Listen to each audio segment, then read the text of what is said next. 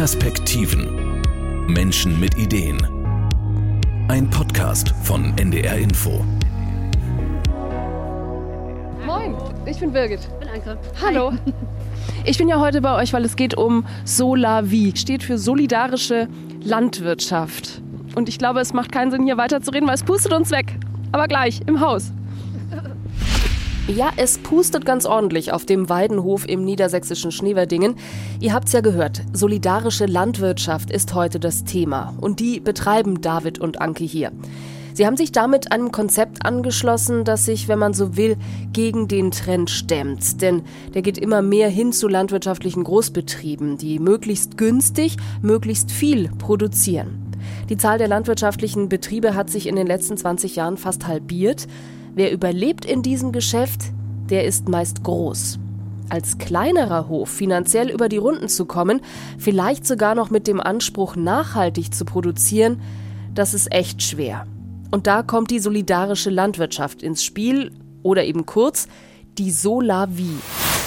Jetzt sind wir doch nach drin gegangen und es ist deutlich angenehmer. Ich sitze hier mal zwischen euch und frage rechts, links.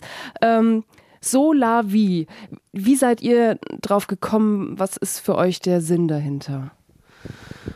Das ist ähm, jetzt nicht so ganz eindeutig zu beantworten, weil ich mir irgendwie nicht, bin ich quasi nicht auf die Welt gekommen und wusste, ah, ich mache Solavi. Ne? Es ist, hat sich mehr oder weniger so ergeben. Für mich war halt klar, ich habe schon immer gerne irgendwie mit Tieren, was auch immer, was gemacht. Hat da mal einen guten Zugang zu gehabt. Und irgendwann so, wenn man dann so in der Pubertät unterwegs ist, dann interessiert man sich ja für, was läuft falsch auf der Welt, was kann man anders machen. Und dann war das Thema Naturschutz ganz groß. Und so kam ich nach und nach halt zum Thema Ökolandbau. Und das war ist ja ein Problem unserer heutigen Zeit auch, dass wir berechtigterweise große Kritik an die konventionelle Landwirtschaft haben. Aber dass es halt von Seiten von Naturschutzverbänden immer so Verbesserungsvorschläge gibt, die ja auch gut sind. Nur die Umsetzung ist halt schwierig, weil wir einfach in einem Wirtschaftssystem stecken, was es den Landwirten teilweise nicht erlaubt, anders zu wirtschaften. Und da müssen wir halt gemeinsam gucken, wie kriegen wir da einen Fuß in die Tür, Zusammenhalt. Und was mich immer ein bisschen so stört momentan, ist halt so dieses Gegeneinander. Es wäre viel wichtiger, dass wir miteinander, und das ist eben auch das Thema von Solavi, dass wir gemeinsam miteinander versuchen, das zu ändern. Und ja, dann haben wir halt rumgeguckt und es war schon immer klar, wir wollen einen Ökohof machen dann, also bei David und mir jetzt, dass wir zusammen was machen wollten. Und dann kam das mit der Solavi irgendwie, haben wir das gefunden, haben gedacht, ja, das ist doch genial, weil dann können wir nämlich die Leute, die unsere Nahrungsmittel essen, mal mitnehmen auf den Hof und sagen, guck mal, das sind die Themen, die dich beschäftigen in der Landwirtschaft, das sind die Probleme, die Herausforderungen und das gehen wir jetzt gemeinsam an, indem zum Beispiel ich nicht mehr meine Produkte zu einem bestimmten Preis verkaufen muss, sondern ich sage, ich kalkuliere das natürlich vernünftig durch habe aber einen laufenden Monatsmitgliedsbeitrag und habe halt immer meine Mittel zur Verfügung und kann halt mit der Wirtschaftsgemeinschaft auf die Art zusammen den Hof so entwickeln, dass wir auch wirklich nachhaltig produzieren können. Da müssen wir noch mal einsetzen. David, es hat doch auch was Mathematisches. Im weitesten Sinne ist es ja fast wie, wie bei Aktien. Also ihr gebt quasi Anteile raus wir haben Anteile, so nennen wir die, wir geben die nicht raus, sondern wir haben eine Mitgliedschaft, also unsere Kunden sind Mitglieder, die einfach einen monatlichen Mitgliedsbeitrag zahlen und die decken damit die laufenden Kosten des Hofes. Also wir kalkulieren den Hof ein Jahr im Voraus und diese Kosten, die da entstehen, das Budget, das Hofbudget, das müssen sich die Mitglieder dann untereinander teilen und ähm, das ist dann der Mitgliedsbeitrag. Und dafür entnehmen Sie aber quasi auch gleich wieder. Also das heißt, dafür gibt es dann Salat und mehr. Genau, alle Produkte, die der Hof hervorbringt bei uns, gehen in die Solar, wie in die Wirtschaftsgemeinschaft. Keine Produkte verkaufen wir außerhalb, nicht im Hofladen oder auf Marktständen oder in den Großhandel, sondern alles, was wir hervorbringen, geht in die Wirtschaftsgemeinschaft. Oh wow, wie viele Mitglieder habt ihr gerade? Momentan sind es 200 Anteile, die Gemüse beziehen. Davon können dann 150 Anteile zusätzlich noch Eier beziehen. Und von diesen 150, die eben Gemüse und Eier kriegen, können dann 130 auch noch Fleisch haben. Das ist das, was der Hof halt hergibt, ne? anhand der Fläche, die wir haben, was wir produzieren können. Und dann setzt ihr euch also hin und kalkuliert und dann kalkuliert ihr aber vielleicht auch, jetzt wollen wir noch mehr Tiere haben oder wie sieht dann so eine Kalkulation aus? Ja, das sind Überlegungen, die wir machen müssen am Anfang jedes Jahres, wie wir uns, ob wir uns umstrukturieren, was gut gelaufen ist, was schlecht gelaufen ist. Das kommunizieren wir auch mit den Mitgliedern, die uns dann eine Rückmeldung geben. Und die können eventuell Wünsche äußern, was sie gerne hätten oder was nicht mehr angebaut werden soll oder was nicht gehalten werden soll. Wir haben natürlich immer die Entscheidungshoheit über alles, die Landwirte. Ähm, die Mitglieder können Vorschläge machen und daraus entsteht dann das Konzept fürs nächste Wirtschaftsjahr. Solidarisch geht ja jetzt nicht nur in eine Richtung, sondern ich habe auf eurer Seite auch gesehen, dass ihr auch was zurückgebt. Also da gibt es auch unterschiedliche Preise äh, für eure Anteile. Also wenn jemand nicht so viel hat, dann läuft das auch unter Solidarisch, der müsste dann auch weniger bezahlen. Genau, das hat sich äh, auch, das ist ein Prozess, den wir gemacht haben. Am Anfang, wie es in anderen, vielen anderen Betrieben ist, in Solawi-Betrieben, hat man ein Budget und dann trifft man sich auf der Mitgliederversammlung und sagt, wir brauchen 300.000 Euro für den Betrieb. Und dann gibt es Bieterrunden. Die Mitglieder haben einen Zettel in, in, geheimer Wahl sozusagen, schreiben drauf, was sie geben können aus ihrer Sicht dafür.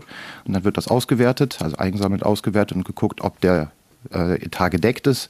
Wenn er nicht gedeckt ist, muss noch eine Bieterrunde stattfinden und so weiter, bis der Etat dann gedeckt ist. Das haben wir zwei Jahre lang gemacht. Am Anfang waren alle hoch euphorisch, alle Mitglieder, und es hat gut funktioniert.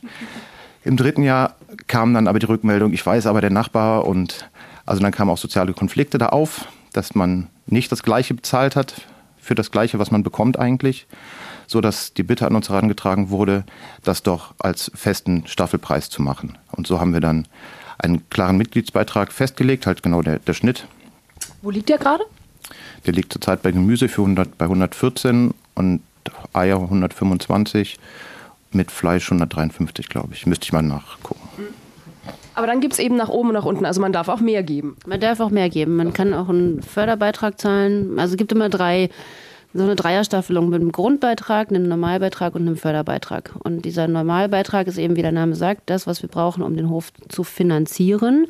Grundbeitrag ist so das Grundlegende, was wir schon haben müssten, was aber so eine Art Sozialzuschlag für die ist, was eben durch dann die Gruppe der Leute finanziert wird, die eben den Förderbeitrag zahlen, die dann zum Beispiel entweder für den Hof noch was geben oder eben dafür, dass die anderen Leute da mitgetragen werden können. Und wenn jemand sagt, ich will aber noch mehr geben, dann kann er das natürlich machen.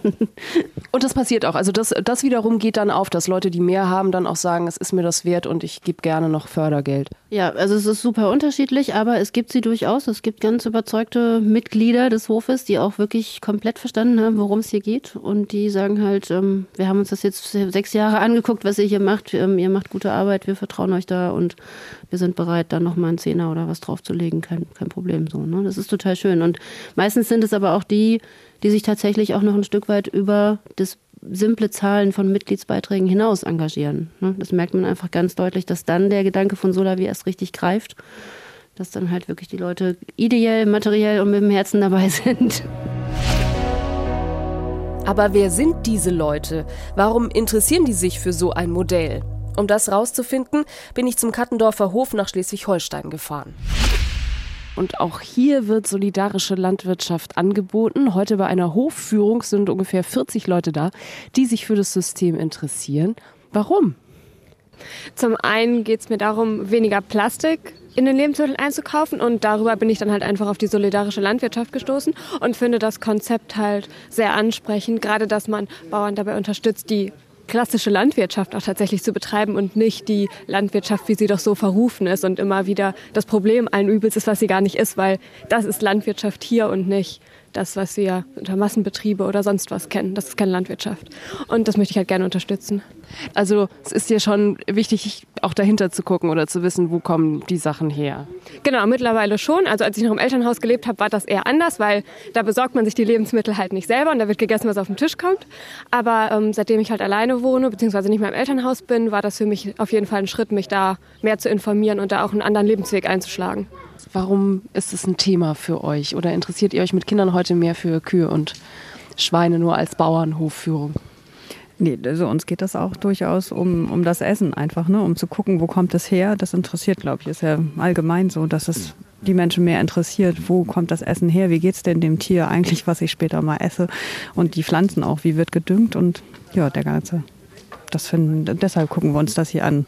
Und steigt ihr auch mit ein? Also das würde ja dann bedeuten, dass ihr euch auch ähm, verpflichtet, einen, einen Betrag einzuzahlen, damit der Bauer besser planen kann. Also für mich ist das durchaus eine Option zumindest einen gewissen Teil dann erstmal zur Probe erstmal ausprobieren, was ist es denn tatsächlich, weil wir sind sechs Personen im Haushalt, da müssen dann ja doch eine Menge Leute dann satt werden auch von.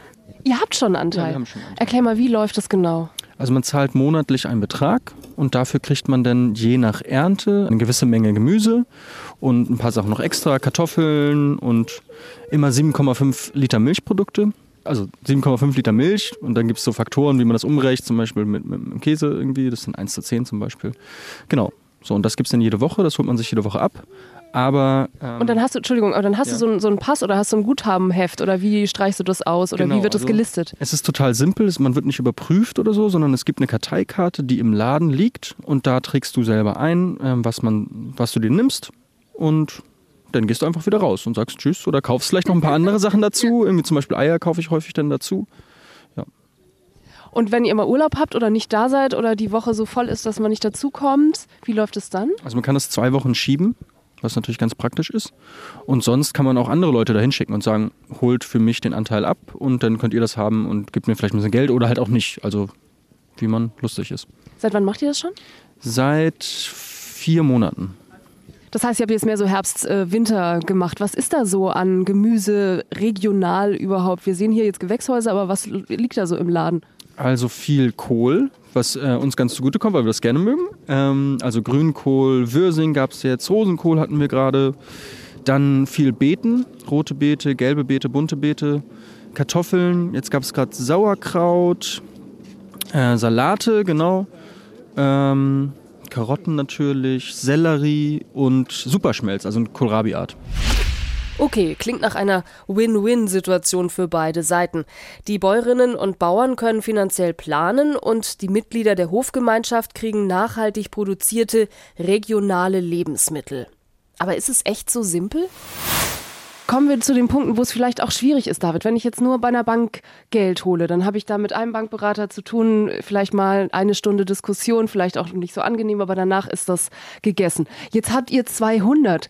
Wie gestaltet sich da ein Prozess? Ich sehe eure vielen, vielen Aktenordner hier. Also gibt es auch, ja, ich sag mal, Schwachpunkte oder eben ist es mehr Arbeit dann auch?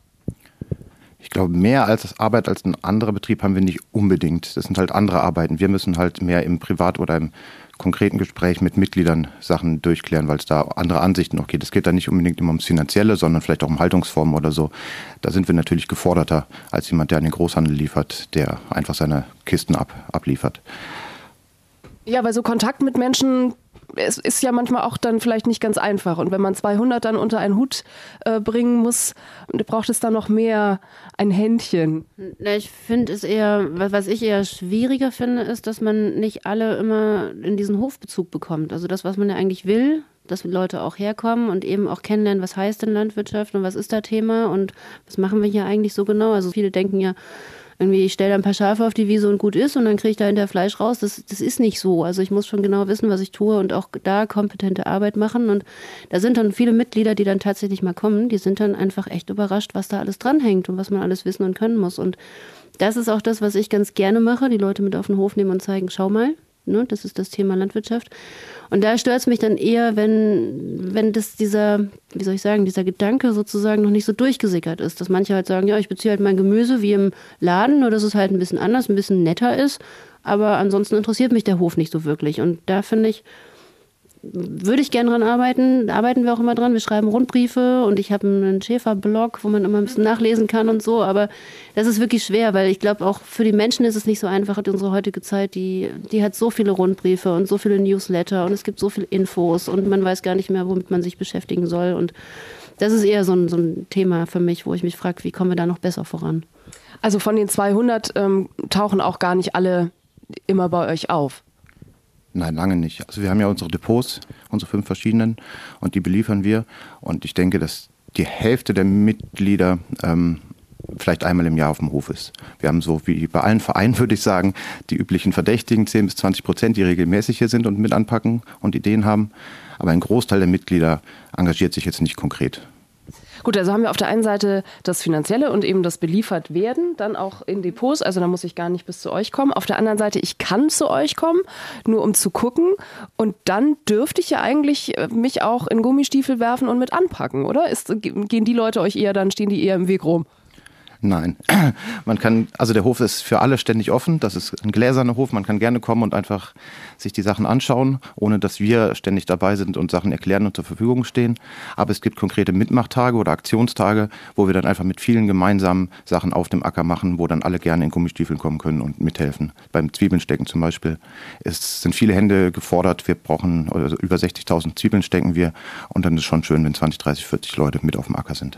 Und das kann auch jeder oder kann man da was falsch machen? Die Arbeiten sind dann so vorbereitet, dass man eigentlich nichts falsch machen kann. okay, also in dem Sinne ähm, ist es auch ein, ein, ein Geben und Nehmen, also dass ihr auch sagt, es gibt aber dann Tage, wo wirklich es heißt, all hands on deck und jetzt müssen alle mit anpacken und dann ist es für euch auch schön zu sehen, dass da wirklich Hilfe zurückkommt? Ist auch unterschiedlich, ja, ja und nein und alles. Genau. Also es gibt halt Tage, wo wir halt nach Hilfe rufen und wo aber alle voller Arbeit und Termine sind, wo dann eben zu wenig kommt. Aber es gibt auch Tage, die, die sind wirklich genial. Dann rockt man mal sozusagen zusammen was. Und das ist halt schön, weil dann eben hinterher wirklich alle gemeinsam sagen, boah, jetzt haben wir 60.000 Zwiebeln in den Acker gekloppt. Und dann kann man halt so diese Euphorie so ein bisschen mitfühlen, wie das so ist, ne? Wenn man mal anfängt, was anzubauen, man holt dann auch hinterher was raus und dann kriegt man eben wieder diese Verbundenheit zu diesen Naturprozessen und weiß, was eben Nahrung auch wert ist. Und wenn wir in diesem Podcast Menschen mit Ideen vorstellen, dann ist das auch mit die Grundidee, dass du nicht nur Gemüse liefern willst, sondern eben auch den Blick dahinter mitliefern willst. Genau, das ist mir halt ganz, ganz wichtig, wie ich das vorhin schon gesagt habe, mit dem, mit dem Wissen um Landwirtschaft, was eben verloren gegangen ist, weil heutzutage arbeiten ja, ich glaube, in Deutschland waren es nur noch zwei Prozent der Bevölkerung, die in der Landwirtschaft arbeiten. Und es muss wieder viel mehr transportabel sein. Was funktioniert, also was geht da eigentlich? Was ist wichtig? Was muss man tun? Und das meinte ich eben mit diesem gemeinsam anpacken, dass die Leute auch verstehen, okay, es gibt, äh, es gibt Grenzen in der Produktion. Und die, die wurden natürlich durch, durch diese Wachstums- und Steigerungsprozesse eben ausgehebelt. Aber das hat eben Folgen für den Naturschutz und so weiter. Und ähm, das ist halt, also mir persönlich tatsächlich ein riesengroßes Anliegen, ne, dass da wieder mehr Kontakt entsteht. Haben wir es also mit einem Modell zu tun, das tatsächlich größer werden kann? Das vielleicht sogar eine Möglichkeit ist, der industrialisierten Landwirtschaft etwas entgegenzusetzen? Welche Art von Landwirtinnen und Landwirten interessiert sich überhaupt dafür? Das habe ich Caroline Grieshop gefragt vom Kompetenzzentrum Ökolandbau Niedersachsen. Ich beobachte, dass wir mehr Anfragen in den letzten Jahren zum Thema solidarische Landwirtschaft haben. Es ist oft äh, ein Konzept, wo junge Betriebsleiter, die möglicherweise von der Universität oder von der Hochschule, Fachschule kommen, ähm, ja eine Möglichkeit drin sehen, äh, risikoarm einen Betrieb aufzubauen. Es sind oft Menschen, die keinen eigenen Betrieb haben und dann außerfamiliär übernehmen. Ähm, das ist noch eine Besonderheit an der ganzen Geschichte. Man kann also aus kleinteiligen Betriebsstrukturen, ähm, die erlauben ein schrittweises Wachstum nach Kundenwunsch. Ist es vielleicht sogar für einen ökologischen Landbau noch mal einfacher, weil die Kunden einfach toleranter sind auch? Mm, ich glaube, dass, dass mit der Solavie oft ähm, öko verbunden wird.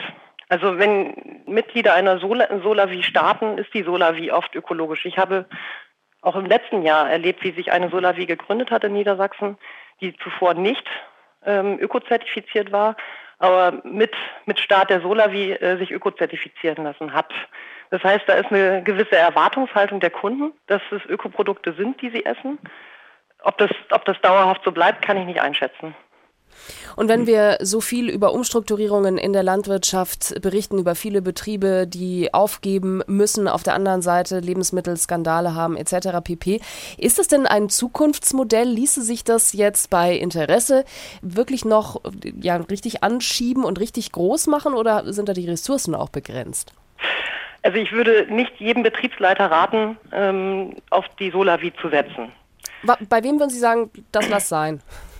Bei wem ich das sagen ja. würde. Bei den klassischen Öko ähm, Unternehmertypen würde ich auf jeden Fall sagen, lass die Finger davon. Ähm, das ist kein Modell für dich. Du hast Lust, spezialisiert Gemüse für den Lebensmitteleinzelhandel anzubauen. So, ähm, bei, ähm, bei jungen Menschen, die kein Kapital haben beispielsweise, aber Lust an der Landwirtschaft, junge Menschen, die frisch von der Ausbildung kommen, einen Betrieb gründen möchten, aber eigentlich nicht die, die finanziellen Kapazitäten dafür haben, für die ist es ein Thema. Wie weit also wie viele Solavis noch dazukommen können, kann ich nicht beurteilen. Es, denn das ist ja auch eine Frage, wie viele Verbraucher möchten so wirtschaften. Also es hängt ein bisschen damit zusammen, inwieweit Verbraucher Lust haben, sich zu verpflichten, in Mitverantwortung zu gehen mit dem Landwirt und auch Freude daran haben. Also es braucht uns, die Verbraucher und unser Commitment, klar. Aber wie steht's um die klassischen Betriebe? Gibt es da so etwas wie einen Austausch zwischen Solavie-Landwirten und denen? Wir hatten tatsächlich letztes Jahr einen, Gärtner hier, der ein konventioneller Landwirt war oder Gärtner, der auf Solavie umstellen will. Und es ist gerade ein großer Prozess. Also als wir angefangen haben vor sechs, sieben Jahren, waren es 30 Betriebe in ganz Deutschland. Mittlerweile sind es über 200. Das ist schon eine Riesenwelle, die da angerollt ist. Ähm, wir sind keine Belehrer. Wir wollen nicht die konventionelle Landwirtschaft belehren, dass die irgendwas anders machen sollen oder müssten, sondern die können gerne bei uns gucken kommen und wir zeigen, wie wir es machen. Es ist halt was anderes. Und es ist garantiert nicht auf alle Betriebe umzumünzen, die solidarische Landwirtschaft. Also ein Milchviehbetrieb mit 200 Kühen kann keine Solavi machen. Der müsste das Konzept sehr grundlegend umstellen. Er bräuchte eine Käserei, um die Sachen zu verarbeiten. Also die meisten Betriebe in anderen Größenordnungen sind dazu gar nicht in der Lage und darum ähm, bieten sich Gemüsebaubetriebe da besonders an, weil da der Konsumenten, Erzeuger äh, sehr eng beieinander stehen können, ohne eine Verarbeitungsschiene dazwischen zu haben. Wobei es natürlich auch viele Solavi-Betriebe gibt, die anders aufgebaut sind, die eine Bäckerei haben oder eine Molkerei und die können dann auch ihre Produkte gut in die solidarische Landwirtschaft geben. Aber zur solidarischen Landwirtschaft möchte ich gerne noch was sagen, dass ich finde, dass der ähm, Begriff eigentlich gar nicht so schön ist. Der kommt ja aus dem Englischen, ist die CSA, Community Supported Agriculture, also die Gemeinschaft trägt die Landwirtschaft. Und es hat sich im Deutschen der Begriff solidarische Landwirtschaft daraus entwickelt. Ich fände eigentlich die gemeinschaftlich getragene Landwirtschaft einen schöneren Begriff dafür. Weil solidarisch zu sperrig ist oder eben auch an andere Ideen anlehnt. Ja, genau. Also solidarisch ist aus meiner Sicht mittlerweile leider schon relativ ausgenudelt. Man hat immer so ein direkt so eine linke Ecke da drin, die da nicht nichts zu suchen hat, weil das ist es nicht es geht halt viel mehr um das Verständnis. Ne? Das ist halt, also ich nehme mal gerne das Beispiel von unseren Nachbarbauern. Das ist halt ein konventioneller Milchviehbetrieb, mit denen verstehen wir uns bestens, sind mittlerweile ganz doll befreundet und ähm, das ist halt auch so schön. Das ist halt auch im Endeffekt solidarisch. Ne? Das ist nicht um das, wir sind besser, ihr seid schlechter geht, sondern es geht wirklich darum, dass wir hier mit unserer Form von Betrieb, mit Gemüse und Schafen, haben die Möglichkeit, die Leute auf den Betrieb zu holen und denen das zu zeigen und denen dann eben auch zu sagen, naja, guck mal, und der Nachbar hat eben auch dieselben Produktionsbedingungen wie wir, hat aber eine andere Produktionsrichtung. Und dann kann man immer so, so kleine Ideen anstoßen, wie es würde dem Milchviehbetrieb sehr viel helfen, wenn die Leute zum Beispiel ihre Milch direkt da kaufen könnten und das Geld, was eben die, die Milchbauern kriegen, komplett für die Milchbauern da wäre und nicht noch in den Handel und sonst wohin geht. Das sind immer so kleine Ideen, die ich halt habe, wo ich mal so versuche, ein bisschen was anzuregen. Nun, ähm, jetzt haben wir ja bis hierhin beschrieben, wie es läuft, wenn es gut läuft. Wenn wir jetzt tatsächlich mal den vergangenen Sommer nehmen, wo wir alle hinlänglich wissen, das war zu trocken und da hatten viele ganz hohe Einbußen, die würden dann bei euch im solidarischen System oder im gemeinschaftlichen System auch auf alle umgelegt. Das heißt, es kriegen dann alle statt zwei Salatköpfen vielleicht nur einen. Genau, das ist eben das, der große Vorteil von solidarischer Landwirtschaft. Ne, wenn die Ernte mal nicht so gut ist, dann tragen alle das Risiko mit und leben auch mit den Konsequenzen sozusagen und nicht nur der Bauer, der dann eben weniger Geld kriegt. Ähm, andersrum ist es dann genauso, ne? wenn es halt eine besonders gute Ernte kriegt, gibt, dann müssen die Leute halt zusehen, wie sie das Zeug verarbeitet kriegen. Heute fünf Salate. Und, und, führt ihr da Buch oder gibt es da äh, Mitglieder bei euch, die sich das aufschreiben und wirklich durchrechnen, ob das jetzt für sie selber auch Plus-Minus-Geschäft ist? Ja, das gibt es bestimmt auch, dass Mitglieder das durchrechnen irgendwie. Ne? Wir versuchen aber immer wieder zu betonen, der Grundgedanke ist ja, dass die Lebensmittel ihren Preis verlieren und ihren Wert zurückerhalten. Das ist ganz, ganz wichtig. Und Dennoch ist natürlich von unserer Seite auch gefordert, dass wir vernünftig kalkulieren. Also, dass wir jetzt nicht sagen, gut, ihr zahlt 300 Euro im Monat und kriegt dafür zwei Salate. Also, das passt schon ungefähr. Und es kam durchaus mal die Rückmeldung, Mensch, wenn man das jetzt umrechnet, auf die Woche zahlst du da irgendwie 20 Euro oder so für das und das und dann passt das ja eigentlich total gut. Also es ist durchaus ein angemessener Preis, wenn du das so willst. Aber das, man muss wirklich von der Denke her davon wegkommen und mehr sehen, was für einen Wert hat das Ganze. Und das geht natürlich nur mit dem Vertrauen, dass wir unseren Job auch gut machen. Das hoffe ich, das tun wir doch. Das scheint ja die Rückmeldung zu sein. Genau. Das ist die Rückmeldung größtenteils, ja. Natürlich gibt es auch mal wieder Kritikpunkte, aber der größte Teil der Mitglieder findet es sehr gut, was wir machen und wie wir das machen, ja. Durchaus. Und hast du, David, jetzt auch so, ein, so, eine Idee von größer werden? Also jetzt habe ich 200 Mitglieder, nächstes Jahr möchte ich 250, da ist noch Musik drin. Nee. Also wir hatten den Plan, auf 200 Anteile zu kommen. Das hatten wir uns vor sechs Jahren als Ziel gesetzt und ähm, haben das jetzt Jahr für Jahr dorthin gebracht. Und jetzt wäre ein weiter ähm, Wachsen nicht nötig. Da müssten wir wieder mehr Angestellte haben. Es müsste alles umstrukturiert werden. Da hätte keiner was von. Wie viele Leute arbeiten auf dem Hof? Zurzeit haben wir fünf Angestellte in Teilzeit oder Vollzeit. Das heißt, es ist ja auch eine ganz schöne Verantwortung, die ihr habt. Also auf der einen Seite dann den Mitgliedern gegenüber und auf der anderen Seite habt ihr eben auch nicht nur Tiere, für die ihr Verantwortung habt, sondern ja eben ähm, auch Angestellte. Und ihr selber solltet auch noch durchkommen. Genau, und wir selber haben auch noch Familie. wir haben einiges zu tun. Aber ja, das geht halt. Also ich finde ähm, find das jetzt nicht äh, schwierig. Es geht gut. Was soll ich sagen? Wenn es gut läuft, darf man das ja auch mal, darf man das auch mal benennen. Man muss es halt auch mit, mit Leidenschaft ein Stück weit machen. Ne? Und das ist halt einfach so. Also kann ich für mich definitiv so sagen. Und ähm, dann ist man halt einfach komplett dabei. Also das ist nicht so, dass ich jetzt irgendwie morgens aufstehe und sage, ich gehe jetzt arbeiten und dann habe ich um fünf Feierabend, sondern es ist halt mein ein Stück weit auch mein Leben hier. Natürlich brauche ich auch Auszeiten und Zeiten für die Familie, aber das, das hat man zwischendurch auch ein bisschen und ich glaube, das kann jeder Landwirt, jeder Schäfer kann das bestätigen, egal ob konventionell oder ökologisch. Das ist einfach, wenn man sowas macht, dann macht man das meistens mit vollem Herzblut. Also die kleinen bäuerlichen Betriebe, ne? das ist meistens so. Und deswegen ist es ja auch so wichtig, dass wir die erhalten, weil das oft Betriebe sind, die über Familien, Generationen gewachsen sind. Und diese klein strukturierte, kleinbäuerliche Landwirtschaft ist auch was Sinnvolles für Natur- und Artenschutz. Und deswegen müssen wir da ganz stark diese Strukturen unterstützen. Und wenn ihr mal einen Hänger habt, dann hättet ihr aber auch eine Gemeinschaft, die euch, die euch trägt oder was nochmal mehr Anreiz ist, dann zu sagen, ich mache es ja nicht nur, nicht nur für mich und gebe es irgendwo anonym ab, sondern du hast Gesichter hinter den Abnehmern, hinter den Mitgliedern? Ja, schon, wobei das meistens, also wenn man, wenn du wirklich einen Hänger hast, dann ist es so wie jetzt gerade, ne, wenn da ein Mutterschaf mit dem Euter nicht klarkommt und dann hängst du da dann, also da machen die Mitglieder jetzt nicht ganz so viel. Da ist es bei mir persönlich, aber das ist halt mein persönliches Ding, weil ich ja die Tierfraktion vertrete, das sind für mich halt einfach die Tiere, ne. Dann kommt das Mutterschaf und das Euter ist dann doch wieder frei und dann denkst du, ja, dafür habe ich das jetzt gemacht. Aber auch die Gemeinschaft, die muss halt erst entwickelt werden. Ne? Das ist ein Prozess, der seit sechs Jahren geht. Wir haben dieses Jahr das erste Mal halt einen Hofrat, der intensiv mitarbeitet. Das ist so die Schnittstelle zwischen uns und den, ähm, den Mitgliedern, wo wir Sachen austauschen können, die Sachen mitplanen, die auch die Mitgliederversammlung letztes Wochenende maßgeblich mitgetragen haben das erstmal mitmoderiert haben. Die Landwirtschaft ist gewachsen, aber auch der Mitgliederkreis und die Gemeinschaft, die daraus entsteht. Und trotzdem, wenn jetzt einer sagen würde, ich möchte, dass ihr das mit den Gurken lasst, ähm, dann hättet ihr einen Gesprächsbedarf, den man sonst vielleicht nicht hat. Also ihr macht schon Themenfelder dann vielleicht auch auf, mit denen ihr euch sonst vielleicht gar nicht so beschäftigen müsstet. Oder kommt es gar nicht vor? doch, das, doch, es haben immer viele gute Ideen. Ne? Das, man wird, gute Ideen gibt es reichlich. Aber ähm, da wir 200 Mitglieder haben, wir haben das am Anfang gemacht und haben Sachen immer wieder evaluiert, welches Gemüse soll mehr und welches weniger da kam im Endeffekt raus, dass die Hälfte von dem einen mehr und von dem anderen weniger und genau andersrum. Also da kann man das nicht wirklich für alle immer zufriedenstellend machen. Okay. Aber dadurch, dass ihr, dass ihr offen seid und sagt, jeder kann es ansprechen, fühlt sich dann auch jeder gehört und, und schon mal ja, ernst genommen. Das denke ich auf jeden Fall. Jeder kann zu uns kommen und seine Wünsche oder Kritik äußern. Dafür stehen wir zur Verfügung. Und wir haben in den Depots ja auch die Möglichkeit, ähm, wir haben da Geschenkekisten, wenn jemand irgendwas nicht mag. Beim Gemüse kann man es in die Geschenkekiste legen und sich was anderes entnehmen. Also man muss nicht immer die Auberginen nehmen, wenn man will. Es besteht die Möglichkeit, dort zu tauschen. Das heißt, ihr habt auch noch äh, ja, quasi Lebensmittelverschwendung auch gleich mit im Blick. Das läuft ganz gut oder kommt ihr manchmal auch zu Depots und da liegt noch alles, weil alle im Urlaub waren oder? Nee, also das schaffen wir fast zu 100 Prozent, würde ich sagen.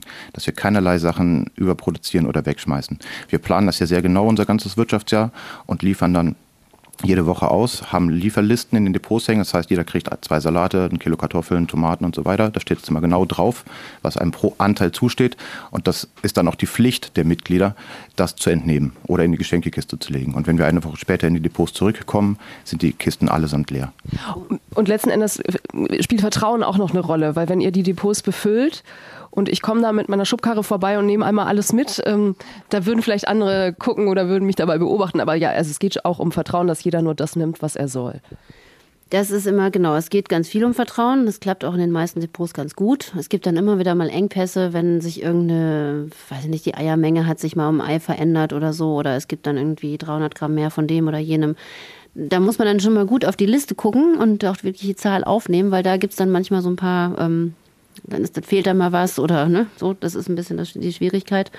Aber ich finde, das muss man einfach voraussetzen. Also wenn man bei sowas mitmacht, wie bei uns hier, dann sollte einem das klar sein, dass es nicht darum geht, ins Depot zu gehen und alles rauszuholen und dann zu sagen, ich, ich war es nicht. Den maximalen Profit ähm, genau. zu machen. Aber das ist ganz gut rausgekommen, dass es eben, du sagst, auch nicht mehr um Geld geht, sondern um einen Wert geht und dass ich mein Gegenüber wertschätze, also dass ich nicht dem Nachbarn seine, seine Eier klaue. Genau, das ist eben der Punkt. Das ist nicht nur solidarisch mit uns, mit dem Hof, sondern auch untereinander. Also das ist eben dieses, vielleicht ist das so ein bisschen dieser Kreislaufgedanke Gedanke, ne? dass, dass man halt wirklich wieder in so ein gemeinsames Wirtschaften kommt. Deswegen haben wir unsere Wirtschaftsgemeinschaft auch so genannt, weil das eben das, ja, das A und O an der Sache ist. Ja, das A und O. Gemeinschaftlich dem wieder näher kommen, was auf dem Teller landet. Und auch wieder Kontakt dazu zu entwickeln, woher es kommt und unter welchen Bedingungen es entsteht. Ein spannender Gedanke in einer Zeit, in der massenweise günstige Lebensmittel produziert werden, die aber auch massenweise in den Müll wandern. Was meint ihr? Kann die Solavie ein Konzept sein, wieder bewusster zu konsumieren und damit kleinere regionale Betriebe zu unterstützen und die Folgen intensiver Landwirtschaft einzudämmen? Wäre das überhaupt etwas für euch? Oder ist euch zum Beispiel die Auswahl an Lebensmitteln dann zu eingeschränkt oder das Ganze auch viel zu teuer? Schreibt uns gerne eure Meinung, auch zu all den anderen Folgen unseres Perspektiven-Podcasts unter podcast.ndr.de. Tschüss, bis nächste Woche. Perspektiven. Menschen mit Ideen. Ein Podcast von NDR Info.